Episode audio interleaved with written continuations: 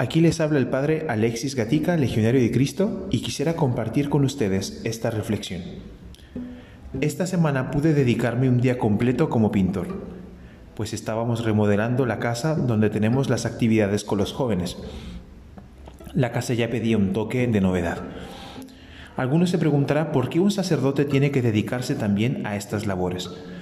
Yo creo que nos viene bien a los sacerdotes dedicarnos a trabajos manuales, pues nos ayuda a tocar la realidad diaria del trabajo de muchas personas. También las personas nos ven trabajar como cualquier hijo de vecino y nos sienten más cercanos. Finalmente, por un motivo muy práctico, me salía muy caro pagar a un pintor profesional y prefería ahorrar.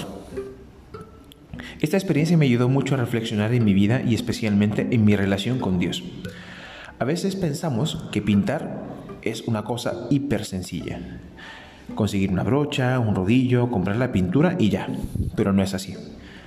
Desde elegir el color adecuado, el tipo de pintura, revisar si la zona a pintar tiene humedad o si ya antes se le ha aplicado un tipo de pintura diferente, condiciona todo el trabajo. Posteriormente es necesario dejar toda la zona despejada y protegida para no manchar el piso o las ventanas. Elegir los materiales adecuados dependiendo si es una pared o si es una esquina, etc. Tampoco con una mano de pintura basta, pues hay paredes que necesitan más de un repaso. Por ejemplo, las paredes del lugar que me tocó pintar parecían que estaban sedientas de pintura, pues daba la impresión de que nada cambiaba al pasar la brocha. Así nos pasa cuando queremos comenzar una buena relación con Dios. Nos damos cuenta que nuestra vida necesita un cambio de look. Necesitamos darle un color diferente, pero no puede ser cualquier color. No se trata del cambio por el cambio.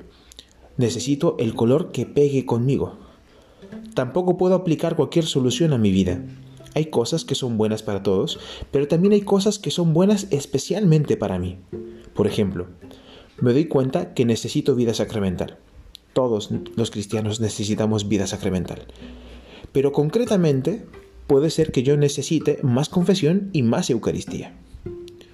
También no puedo pensar que con un momento de cambio todo va a ser diferente. Hay cambios que se ven progresivamente y no inmediatamente. ¿Cómo va tu vida? ¿Cómo van tus propósitos de cambio? ¿Ya sabes qué necesitas aplicar a tu vida? ¿Lo estás realizando? ¿Se notan los cambios? ¿Te desesperas o desanimas al no ver cambios? ¿A quién le has pedido que pinte en tu vida? ¿Eres de los que ahorran y no quieren gastar demasiado? ¿O de los que invierten para que hayan cambios serios y maduros? Espero que esta reflexión sea de utilidad. Sabes que cuentas siempre con mi oración. Gracias por tu escucha y hasta la próxima.